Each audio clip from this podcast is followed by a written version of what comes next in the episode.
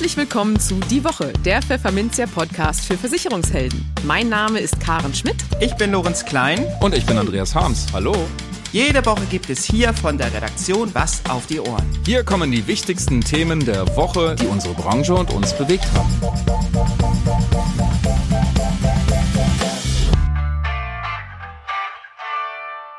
Moin aus Hamburg und herzlich willkommen zu Folge 121 unseres Podcasts. Heute ist Freitag, der 3. Februar 2023. Und diese Themen haben wir heute für Sie. Wir sprachen mit Volker Grun, Gründer und Aufsichtsratsvorsitzender des Beratungs- und IT-Dienstleisters Adesso, über den Hype um den Chatroboter ChatGPT und was das für die Versicherungsbranche bedeutet.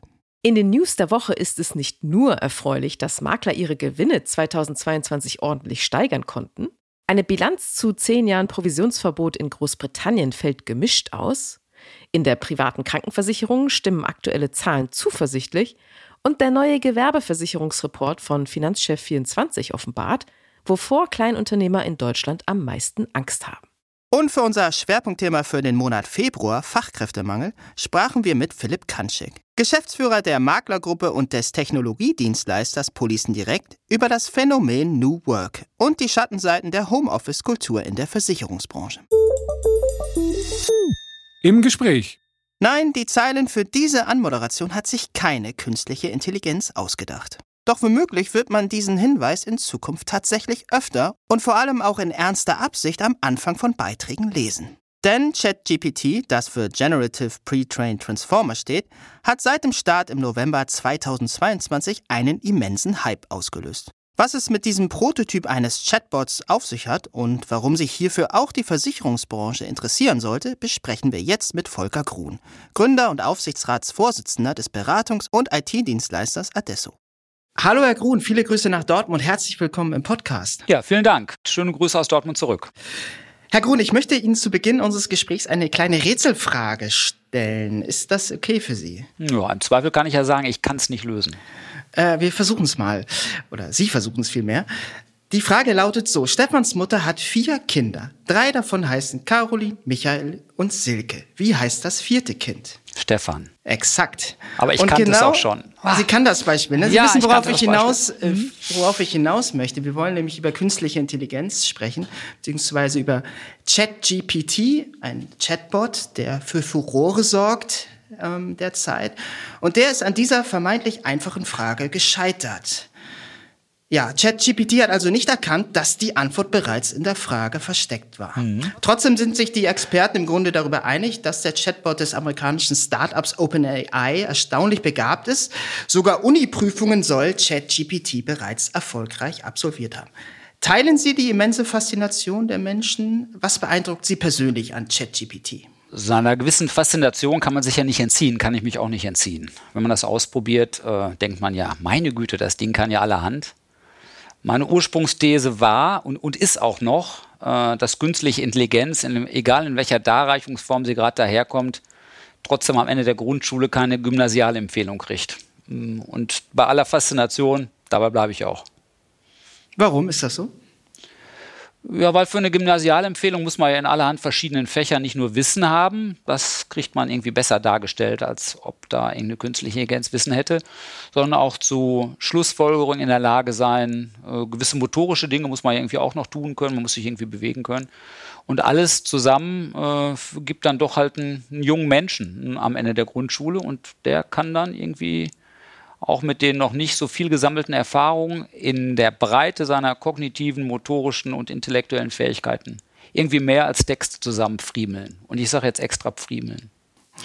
Okay, aber wir sind uns ja darüber einig, denke ich, dass die äh, Software sehr schnell lernt. Insofern sind da vielleicht noch die ein oder anderen Überraschungen äh, ja, in Aussicht. Mhm. Ähm, ja, viele Experten meinen zumindest, dass ChatGPT die Suche im Internet revolutionieren wird und somit zum Beispiel eine große Gefahr für das Geschäftsmodell von Google darstellt.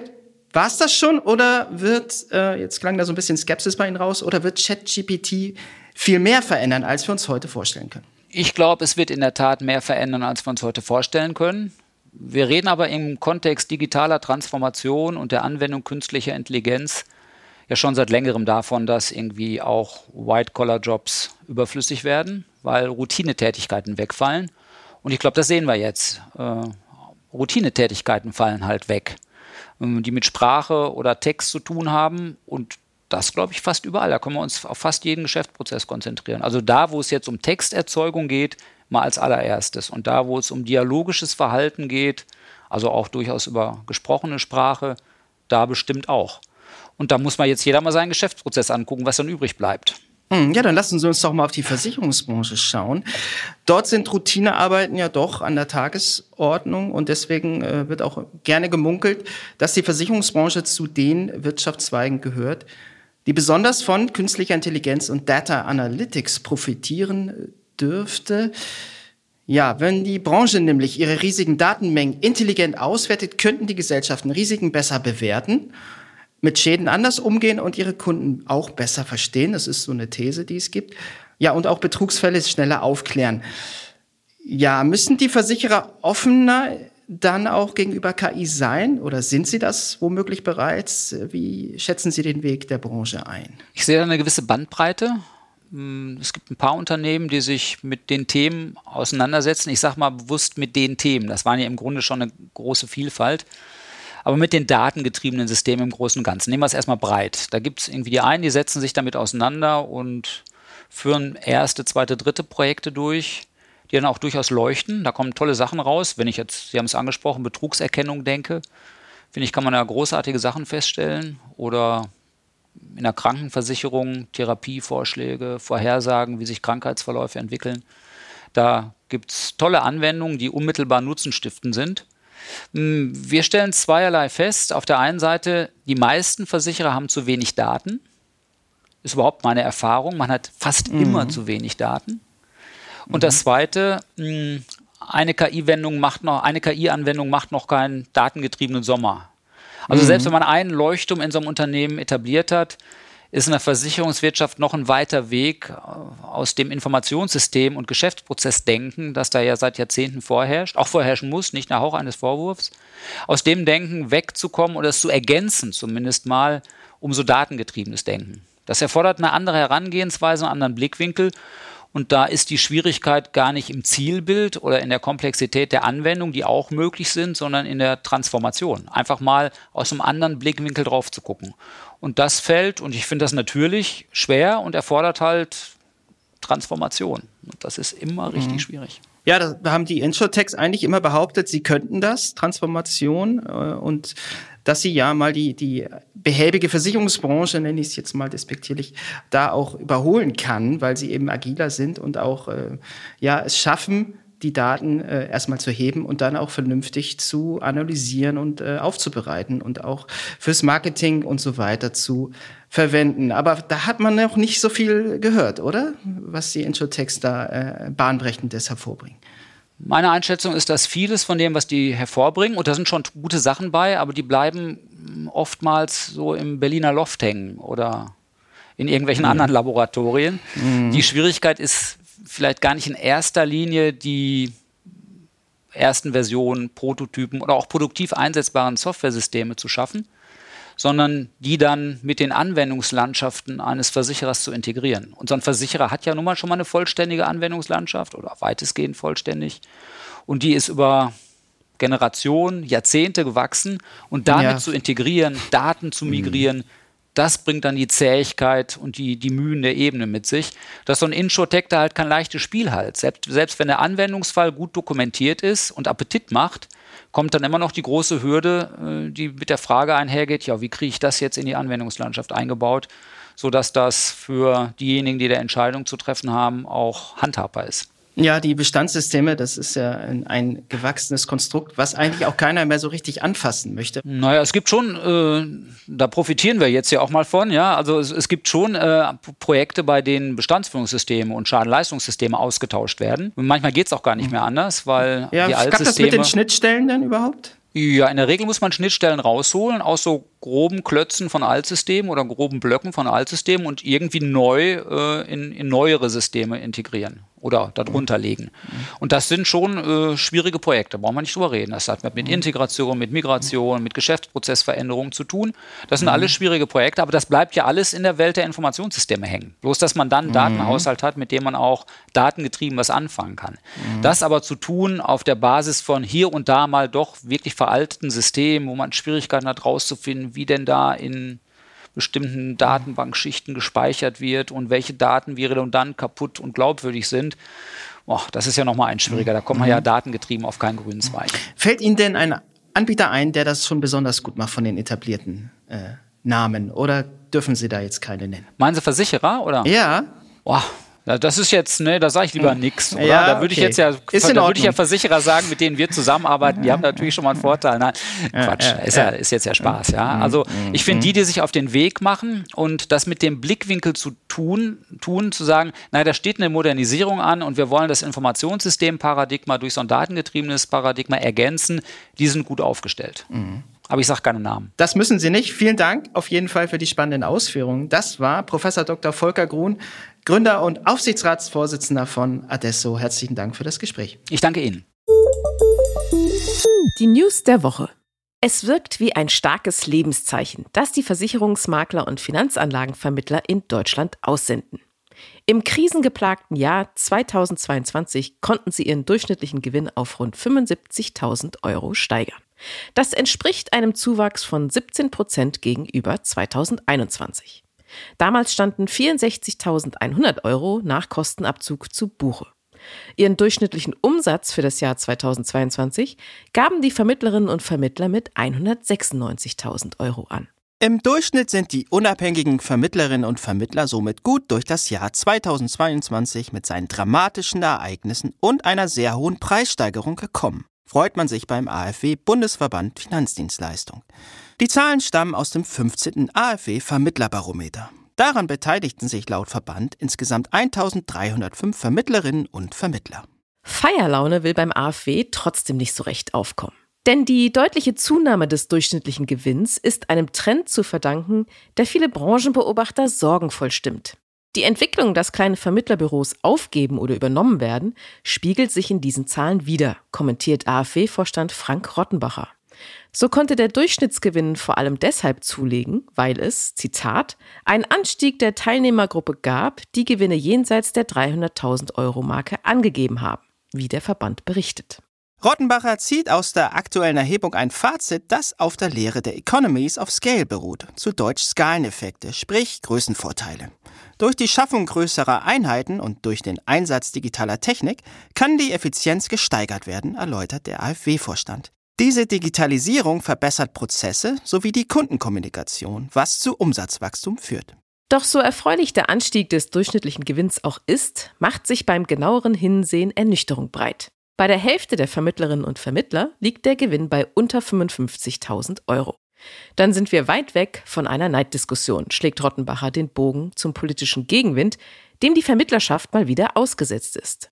Insofern sieht der AfW in der Umfrage eine, Zitat, wichtige Information in Richtung Politik, gerade in Zeiten, in denen über ein Provisionsverbot diskutiert wird. Berlin müsse nicht regulatorisch eingreifen, um ungerechtfertigte Gewinne zu verhindern, so die Forderung Rottenbachers einen effektiveren Markt für Anleger schaffen und mehr Vertrauen in die Beratung generieren. Das waren einige Ziele, die Großbritannien 2012 beim Regulierungspaket Retail Distribution Review, kurz RDR, im Hinterkopf hatte. Eine Maßnahme, ein Provisionsverbot für Anlageprodukte. Auf einer Diskussionsrunde in London zogen Vertreterinnen und Vertreter der Finanzaufsicht von Verbänden, Beratungsunternehmen und Versicherern Bilanz. Darunter etwa Therese Chambers, Direktorin für Verbraucheranlagen bei der Financial Conduct Authority, kurz FCA, oder Chris Hudson, Managing Director of Retail and Intermediary bei Standard Life. Auch Norman Wirth, Vorstand des Bundesverbands Finanzdienstleistung AfW, war vor Ort, um sich zu informieren. Die Erfahrungen aus Großbritannien sind als ambivalent zu beschreiben, berichtet Wirth. Durch die RDR gibt es mehr Qualität und mehr Vertrauen in die Berater, aber auch eine große Beratungslücke. Gerade bei den Bevölkerungsgruppen, die es am nötigsten hätten, meint der Rechtsanwalt. So seien Zielkunden für eine ganzheitliche Beratung überwiegend wohlhabende Verbraucher.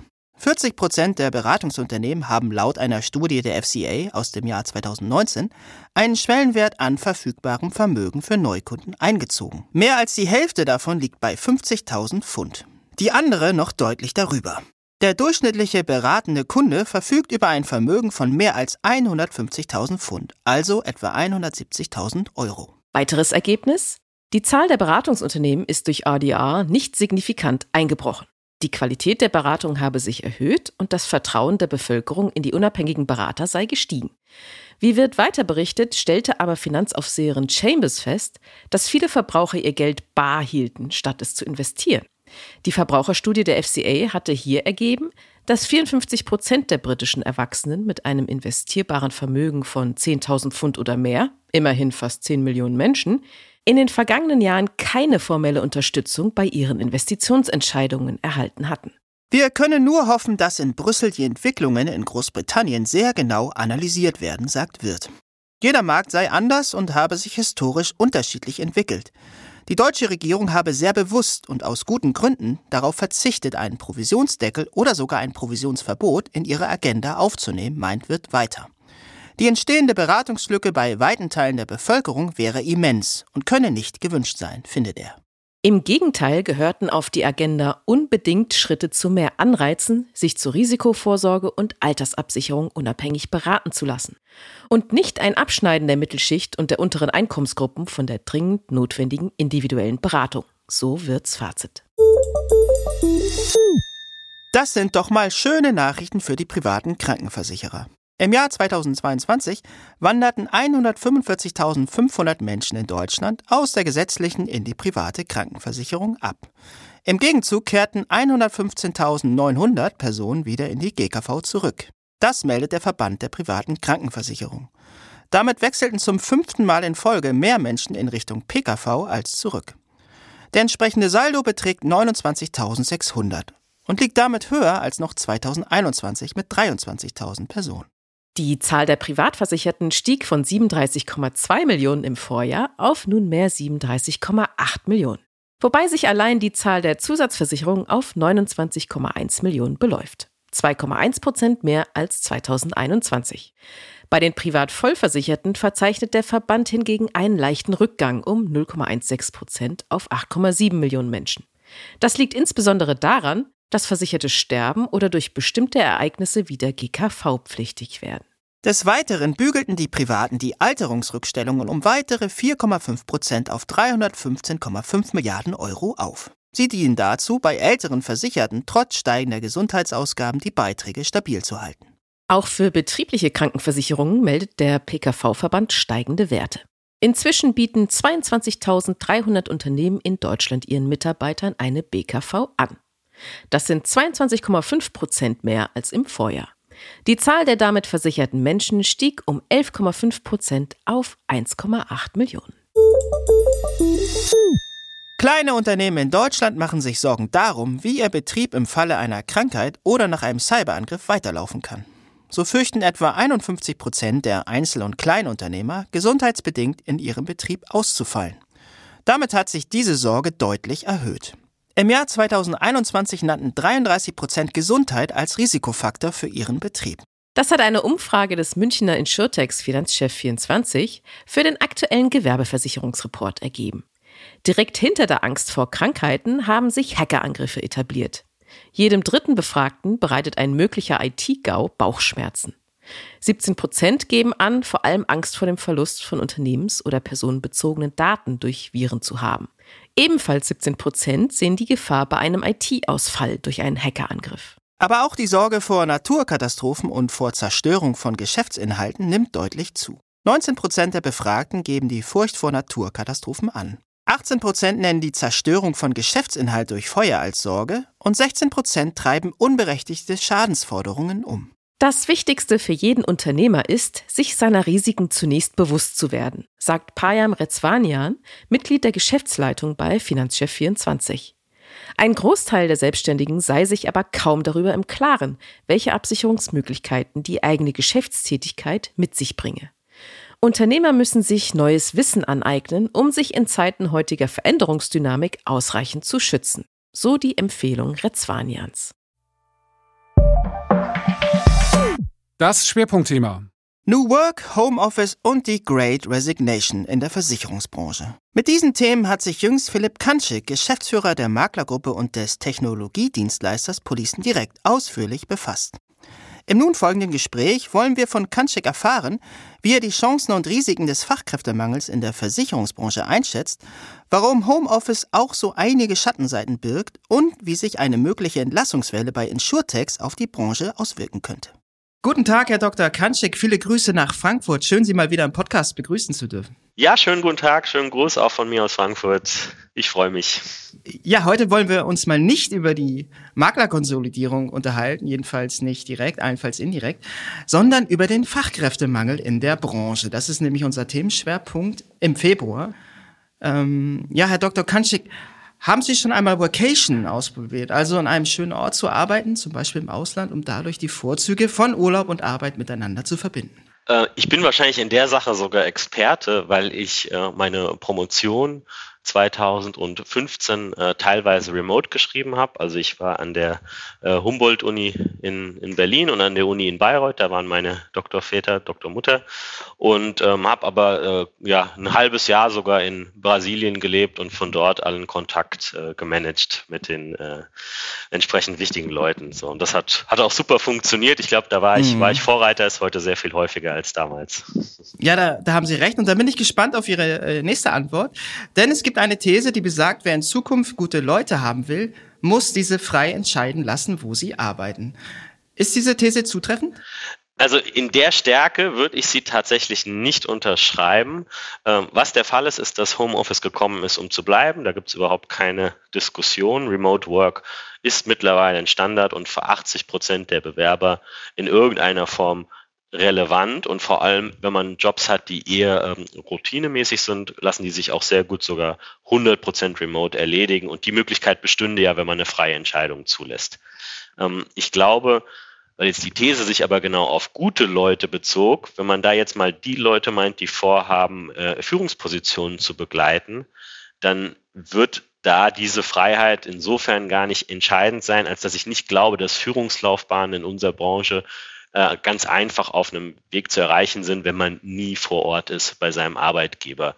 Das heißt, die wirklich guten Leute, die wollen auch ins Büro, vielleicht nicht 100 Prozent, die schätzen auch die Flexibilität, aber die wirklich guten Leute werden in den seltensten Fällen diejenigen sein, die sagen, mir ist wichtig, dass ich nie ins Büro kommen muss. Also von daher, ja, es ist ein Hygienefaktor, mhm. man muss da was anbieten, aber die völlige Freiheit ist nicht das entscheidende Kriterium für gute mhm. Leute, das würde ich nicht denken. Ja, okay, aber nun möchte ja die Versicherungsbranche auch Talente gewinnen, gerade im IT-Bereich. Und da hört man oft, ja, von jungen IT-Fachkräften, ich möchte eigentlich zu 100 Prozent im Homeoffice sitzen. Muss die Branche sich da dann nicht auch ein bisschen bewegen und sagen, okay, um diese bestimmte Klientel zumindest zu gewinnen, muss ich da etwas anbieten? Oder ist Homeoffice womöglich sogar gefährlich? Wenn es um die Kultur im Unternehmen geht, darauf wollte ich hinaus. Also zunächst mal, auch hier würde ich erstmal nicht sagen, dass diese äh, völlige Freiheit sinnvoll ist für die ähm, jungen Kollegen, weil äh, die, ich kann das aus eigener Erfahrung auch sagen, das meiste, was man am Anfang seiner Karriere lernt, lernt man wirklich von den Kollegen, die direkt miteinander um einen herum arbeiten und die im Karrierepfad sehr viel weiter sind als man selbst. Ähm, ich glaube nicht, dass sich das in einer Remote-Kultur so gut abbilden lässt. Teilweise bestimmt ja, aber es ist auf jeden Fall sehr viel komplexer und die Gefahr besteht, dass schon junge Leute an absoluten Routinetätigkeiten hängen bleiben und nicht das nötige Training bekommen, was sie eigentlich brauchen. Ähm, für die Unternehmenskultur ist diese totale Freiheit auch aus meiner Sicht durchaus gefährlich. Das ist äh, also gefährlich in Bezug auf den Erfolg des Unternehmens. Es macht nämlich einen großen Unterschied, ob man im Schnitt mehr als die Hälfte der Kollegen im Büro hat oder mehr als die Hälfte zu Hause. Wenn letzteres der Fall ist, hat man eigentlich eine Remote-Kultur, in der jedes Meeting automatisch digital stattfinden muss, Teams nie vollständig zusammenkommen. Und da zeigt sich, glaube ich, mittlerweile schon, dass solche Teams weniger zusammenhalten, dass die sich weniger mit ihren Arbeitgebern identifizieren, dass das mehr so eine Werkbank da draußen ist, die man aber auch gar nicht so gut steuern kann, schon gar nicht für Projektarbeit aus der Zentrale heraus. Und von daher ist für Unternehmen so eine Remote-Kultur, in der nicht mehr als 50 Prozent der Leute anwesend sind, ähm, glaube ich, durchaus gefährlich, obwohl man natürlich im Einzelfall gucken muss und es auch Rollen geben kann äh, bei sehr gesuchten Fachkräften, wo man einfach sagen muss, gut, die kriegt man jetzt nicht anders und dann äh, gibt man denen die Bedingungen, die nötig sind. Aber in der Gänze würde ich das Unternehmen nicht empfehlen.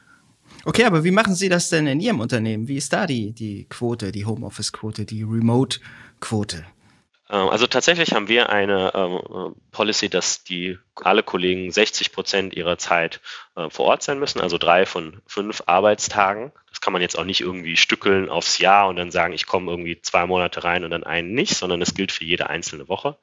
Mm, die zwei Tage, an denen man äh, flexibel woanders auch arbeiten kann, die sind nicht festgelegt, sodass die Mitarbeiter von daher auch eine gewisse Freiheit und auch fast schon Spontanität mit reinbekommen. Das macht es nicht ganz einfach, Präsenzmeetings zu organisieren. Der Vorlauf ist größer als früher. Also wenn ich hier ein paar Leute zusammentrommeln will und will, dass die alle hier sind, dann würde ich eher so zwei Wochen Vorlauf als zwei Tage mhm. empfehlen, damit das mhm. klappt. Aber ich würde sagen, wir schaffen es dadurch schon, dass die jungen Kollegen auch tatsächlich häufig mal neben ihren erfahrenen Kollegen sitzen, dass wir auch vor Ort mal ein Meeting machen können, was immer was anderes ist, als wenn man es nur remote macht und dass wir auch eine Unternehmenskultur vor Ort hier aufrechterhalten, die dazu führt, dass sich die Leute mit uns identifizieren. Mhm. Herr Dr. Kanczek, Sie haben kürzlich in einer Kolumne über New Work, Homeoffice, die Great Resignation in der Versicherungsbranche geschrieben. Was steckt hinter diesem Schlagwort Great Resignation. Also das hört man schon, dass der aus den USA kommt und dahinter verbirgt sich der Höchststand an Kündigungen, der ähm, ab Mitte 22 bis äh, in die aktuelle Zeit hinaus äh, erreicht wurde. Also wir haben in Corona erstmal am Anfang gesehen, dass es ganz wenige Kündigungen gab, aber von diesem Tiefstand hat sich der Wert der Kündigungen pro Monat mehr als verdoppelt seitdem. Das ist etwas, was wir auch in unserer Branche merken. Es bedeutet, dass die Mitarbeiter mehr denn je bereit sind, uns als Arbeitgeber zu verlassen. Und das merken eigentlich alle Arbeitgeber in der Branche. Also wenn da irgendwas nicht passt, der Vorgesetzte, das, äh, die Homeoffice Policy, andere Dinge, das Gehalt natürlich auch, dann sind die äh, Arbeitnehmer schneller denn je darin, den Markt zu sondieren und zu gucken, kann ich nicht auch woanders hingehen? Und das wird auch dadurch befeuert, dass die ähm, zumindest teilweise Remote-Möglichkeiten auch jetzt einem Arbeitnehmer hier in Frankfurt ermöglichen, einen Job vielleicht in Köln oder in Stuttgart anzunehmen, vielleicht sogar erstmal probeweise, bevor er dahin zieht. Da hätte man ja in früheren Zeiten gleich umziehen müssen. Das heißt aber für uns jetzt am Beispiel äh, als Frankfurter, dass wir plötzlich mit einem Kölner Versicherer konkurrieren, mit dem wir in der Vergangenheit nicht konkurriert hätten um die Talente. Also das führt dazu, dass die Arbeitnehmer mehr Möglichkeiten haben und ähm, die eben auch, und das kann man niemandem verdenken, zum Teil auch nutzen. Ja, es ist viel in Bewegung, äh, gerade wenn man in die USA blickt. Im Silicon Valley ist der Jobboom vorerst vorbei. Facebook und Twitter haben viele gut ausgebildete Fachkräfte auf die Straße gesetzt. Elon Musk äh, hat da ja auch einige Schlagzeilen geliefert, äh, der Twitter-Chef, der noch Twitter-Chef. Ja, und am gestrigen Dienstag platzte die Nachricht herein, dass das Versicherungsstartup WeFox das ja wirklich auch heiß gehandelt wird und äh, viele Finanzspritzen auch in der Vergangenheit bekommen hat. Ähm, ja, eine Milliarde Euro wert, voraussichtlich deutlich mehr als 100 Arbeitsplätze abbauen wird. Es heißt, dass einige findige Unternehmen aus der Branche, zum Beispiel große Maklerpools, ja, auf solche Kündigungswellen im Grunde nur gewartet haben, um hier selbst zuzuschlagen. Kann das funktionieren aus Ihrer Sicht? Also ich glaube, einen Trend hat es in den letzten Jahren durchaus gegeben. So Unternehmen wie WeFox, ich würde uns als Police Direct da durchaus auch dazu zählen.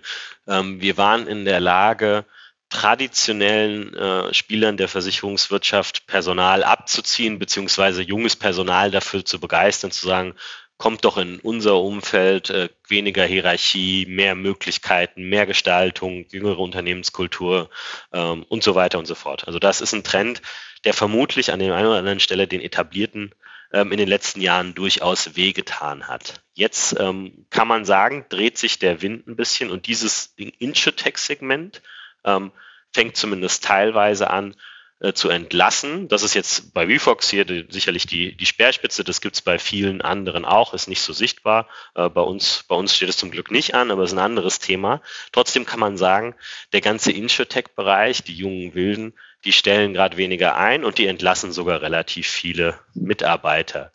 Ähm, es ist insofern ziemlich spannend, als dass wir eben darüber gesprochen haben, dass Mitarbeiter so viele Möglichkeiten haben. Das kommt in, trotzdem auch in der Zeit, in der viele ihren Job verlieren. Ähm, wie man, wie das zusammengeht, lässt sich wie folgt, glaube ich, ganz leicht erklären. Wir haben in der Versicherungswirtschaft ohne Selbstständige oder Scheinselbstständige 300.000 Mitarbeiter. Und die Insurtechs, da gibt es jetzt keine Zahlen zu, aber ich würde schätzen, dass das nicht mehr als 10.000 sind, die in Insurtechs oder Unternehmen wie WeFox oder bei uns unterwegs sind. Ähm, das heißt, das ist einfach nur eine sehr kleine Prozentzahl und wenn dann von den 10.000 irgendwie 10 oder 20 Prozent wegfallen, ist das eigentlich auf die Versicherungswirtschaft insgesamt nur ein Tropfen auf dem mhm. heißen Stein und wir haben immer noch denselben Fachkräftemangel, den wir auch vorher haben. Also diese Platzen der Tech-Blase führt nicht dazu, dass im Überfluss Leute vorhanden sind, aber ein paar helfen sicherlich. Ja, zumal ja diese Leute auch in fast jede Branche eigentlich gehen könnten. Also zumindest nach dem eigenen Selbstbewusstsein auch dieser Leute, ne? die ja nun wirklich auch ähm, Skills haben, die, die man eben nicht so. Also das sind, das sind sehr gefragte findet. Leute. Mhm. Ja, die werden, äh, die werden alle sofort einen Job finden. Da braucht man sich keinen Gedanken drum machen um die. Die werden alle was finden, aber die werden unseren Fachkräftemangel insgesamt in der Branche nicht beheben. Kann man den überhaupt beheben?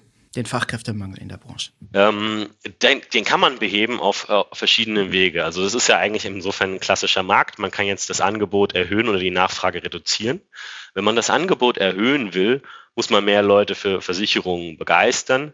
Ich bin mir nicht sicher, ob das so einfach gehen wird, weil wenn ich sehe, was auch große Versicherer schon alles bieten und wie attraktiv die Programme sind, die Trainee-Programme, die Werbung, die Social Media gemacht wird, dann glaube ich, dass da schon durchaus schon ziemlich viel ausgereizt ist. Das kann man jetzt nicht mit mehr Marketing noch erhöhen. Was vielleicht helfen könnte, ist, wenn sich langfristig unser Image als Branche verbessert. Aber das geht halt nicht von heute auf morgen. Von daher glaube ich nicht, dass wir kurzfristig das Angebot an Fachkräften erhöhen können. Ähm, die Nachfrage können wir allerdings verringern. Ähm, ich glaube, dass sehr, sehr viele Tätigkeiten in der Versicherungswirtschaft automatisierbar sind.